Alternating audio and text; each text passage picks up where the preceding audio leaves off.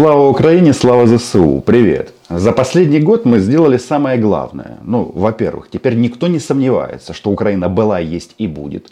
Второе, мы прекрасно знаем, что за Украину умирать не надо. За Украину нужно убивать. И это мы делаем очень и очень успешно.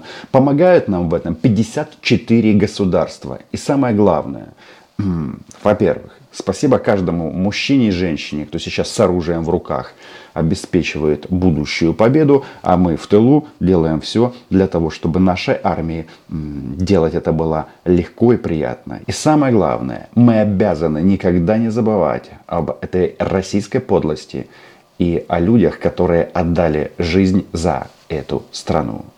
Спустя год а, мы находимся в очень интересном положении. И чтобы это зафиксировать, достаточно сравнить две новости. Вчера появилась информация о том, что Российская фашистская федерация возвращает в строй прекрасные автомобили БТР-50. А, их закончили производить в 1970 году, и через 10 лет родился я ваш любимый блогер Роман Цымбалюк. Это прекрасный повод подписаться на мой YouTube канал. Но, как говорится, оценить э, новости можно э, исключительно в сравнении. Еще вчера Виктория Нуланд сообщила о том, что США рассматривают возможность отправки истребителей в Украину пятого поколения. Россия обречена. У них еще не, еще не вмерла Украина, как-то еще не умерла Украина. Не знаю. Это простая информация, которая не является на самом-то деле ни для кого секретом, начинает доходить даже до самых упоротых мозгов, мозги берем в кавычки, которые сейчас обслуживают кремлевский путинский режим. Но самое интересное, что даже самые агрессивные российские пропагандисты понимают, что идея напасть на Украину это чистое безумие. И шансов никаких победить у них нет. У нас есть гегемон. Сейчас на планете Земля есть только один гегемон. Это Соединенные Штаты, которому Россия бросила вызов. Математически это полное безумие, все это прекрасно понимают. Год назад они хотели за три дня захватить Киев, Харьков и другие украинские города, писали о том, что они уже в Одессе, они уже везде повсюду. Но на самом-то деле, в то время, когда российская пропаганда писала об окружении украинских городов, мы массово убивали российских солдат. И что сейчас? Значит, а почему а, все прекрасно понимают, что Россия эту войну уже проиграла. У них же амбиций было на то, чтобы вернуться, так сказать, в первую линейку а, мировых государств и а, вершить судьбы других государств. Каждое столетие с незапамятных времен начинается для нашей страны с войны с коллективным Западом. Да, они еще пыжутся, еще на мясо в Украину отправят очень и очень много российских мужчин. Масса российских женщин в качестве компенсации получат пельмени и колбасу. Но почему они проиграли? Значит, а, из сегодняшнего такого пафосного текста Дмитрия Медведева. Он пишет, мотивы главных врагов нашей страны, это цитата, очевидны. Максимально ослабить Россию и надолго обескровить нас, пишет Медведев. Он, конечно же, говорит, что будет обязательно победа, но если вы воюете с Западом, а Запад не отправил сюда ни одного солдата, а вы, а, хм, нет, мы закопали практически 150 тысяч российских военных, то это говорит о том, что все сильно изменилось. Маргарита Симонян уже не собирается за три дня прилететь в Борисполь. Ну и подобных высказываний было очень-очень много. И знаете, когда я читаю вот эти вот э, воспоминания э, или вот эти вот посты российских топ-пропагандистов, я понимаю только одно, что клоун есть. Да, есть настоящий клоун. Э, кровавый. И это не Зеленский. Мы сами иногда так Владимира Александровича называли, или часть из нас во время избирательной кампании. А клоуном является исключительно Владимир Путин. Они э, напали на Украину, то есть э, начали полномасштабное вторжение спустя 8 лет войны. Да, надо называть вещи своими именами. Война это уже длится 9 лет. Так вот, а, они сюда пришли, чтобы уничтожить нашу страну. Что из этого получилось, мы прекрасно знаем. А на болотах теперь интересное явление. То есть, если ты пришел уничтожить другое государство, то кто сказал, что эта доля менет тебя? И она не ограничивается маниакальным стремлением нанести России руками украинцев поражение на поле боя. Она идет гораздо дальше, в угоду самым примитивным, пещерным, русофобам из числа поляков и прибалтов мы наблюдаем в европейских столицах и в стенах европейских институтов мероприятия на тему того, как получше расчленить и уничтожить нашу страну. Они все дружно, в том числе Дмитрий Медведев и вся эта пропагандистская сфора говорит о том, что Рашка в опасности, Рашка может развалиться. Дискуссию на тему, а развалится она или нет, мы тут время от времени ведем, но тренд понятен. И Киева им уже не сильно-то и хочется. Тогда почему Киев не взят? Уже, уже взят. А, Майкл, э, ты хочешь, чтобы мы скорее его взяли?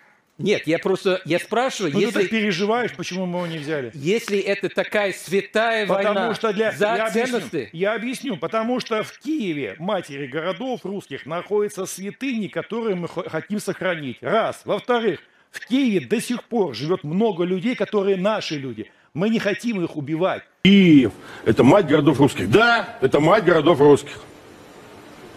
Но если надо, чтобы от Киева остались руины, и там стоял наш флаг сверху на этих руинах, я думаю, к этому надо прийти. Так все и везде воюют. Мы почему-то с этим заморачиваемся, не пойму никак. Когда представители российской власти, российской военщины обещают нам или пугают нас а, нашим уничтожением, то выглядят они как минимум жалкими. Да, именно так, потому что ты, э, товарищ Гурюлев, тот, который в перерывах решает вопросы с поставками дров в свой округ, э, для великой нефтегазовой державы это, конечно, очень-очень круто, а грозишь нам тем, что вы сделать не можете. То есть они хотели бы уничтожить и Киев, и Одессу, и Харьков.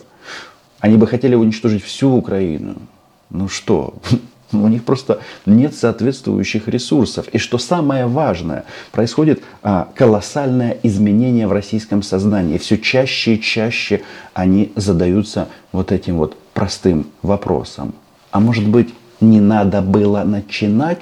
Зачем мы тогда начинали эту спецоперацию? Для чего все это началось?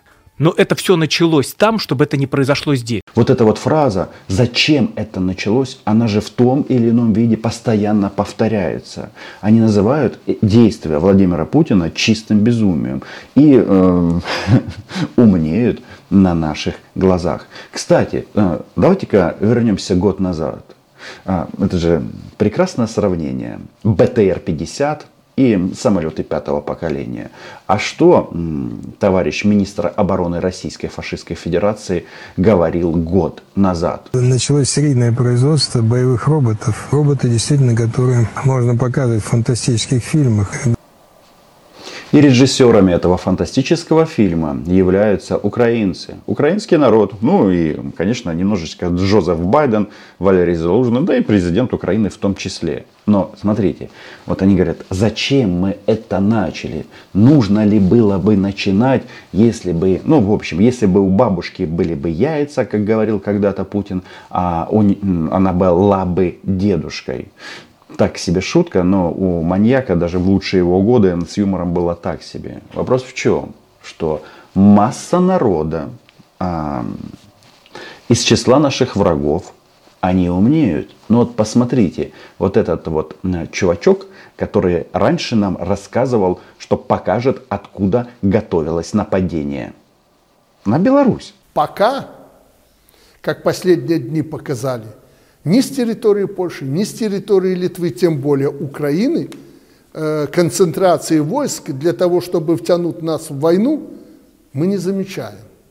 Мы это положительно оцениваем. Александр Григорьевич, он хоть и диктатор, но точно не идиот, в отличие от Владимира Путина. Смотрите, как а, китайским друзьям говорит, что нет, нет, на меня уже никто не собирается нападать, ни Латвия, ни Литва. В общем, НАТО не собирается, Украина тем более не собирается. То есть отползает от президента России.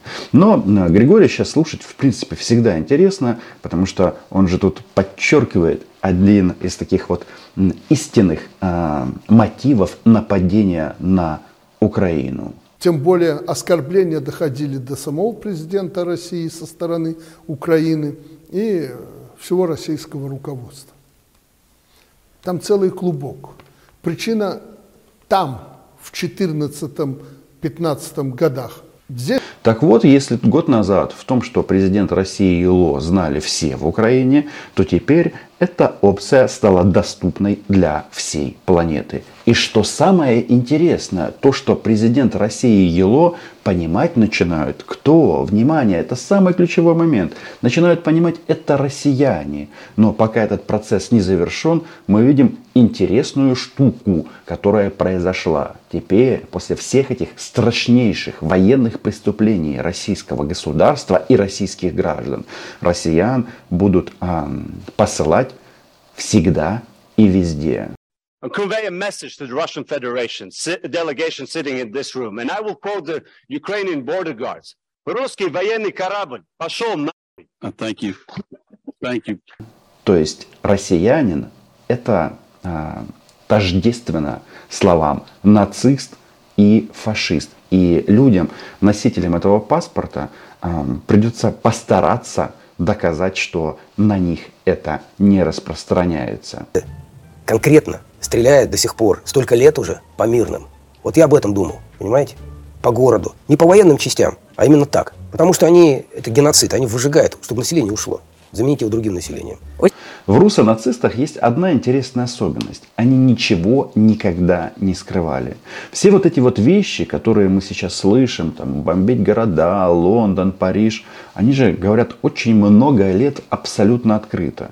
И наступил момент, когда к их а, угрозам начали относиться очень и очень серьезно. И самое главное, ну да, а, на планете появился народ, народ Украины, который дал бой российским нацистам. И нас а, будут поддерживать до того момента, пока режим не рухнет.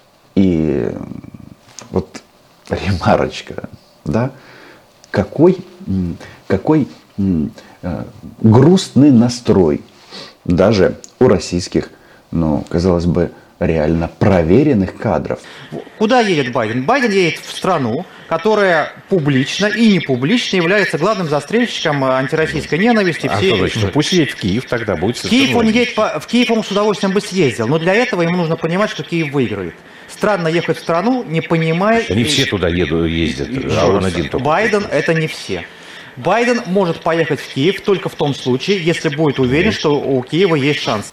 Шанс дойти до Москвы. Он, конечно же, есть. Вопрос только, нужно ли нам это. С большой вероятностью мы ограничимся а, выбиванием российских нацистов с территории Украины. Линии государственных границ всем известны. Все прекрасно знают, что рано или поздно из Крыма им придется убираться. Точнее, мы их а, убедим в этом это сделать. Тот, кто будет медленно соображать, просто умрет. Поэтому а, ракеты начали прилетать и в Мариуполь, и да, на территории Украины, в оккупированных частях для Рашки не осталось тыловых районов. Это важно понимать. И, конечно, я вот думаю, как э, должна проходить эта зона безопасности. Ну, скорее всего, все-таки э, Белгородская Народная Республика, Воронежская Народная Республика. Посмотрим, как эта территория будет называться. Но демилитаризировать э, границу все-таки мы обязаны.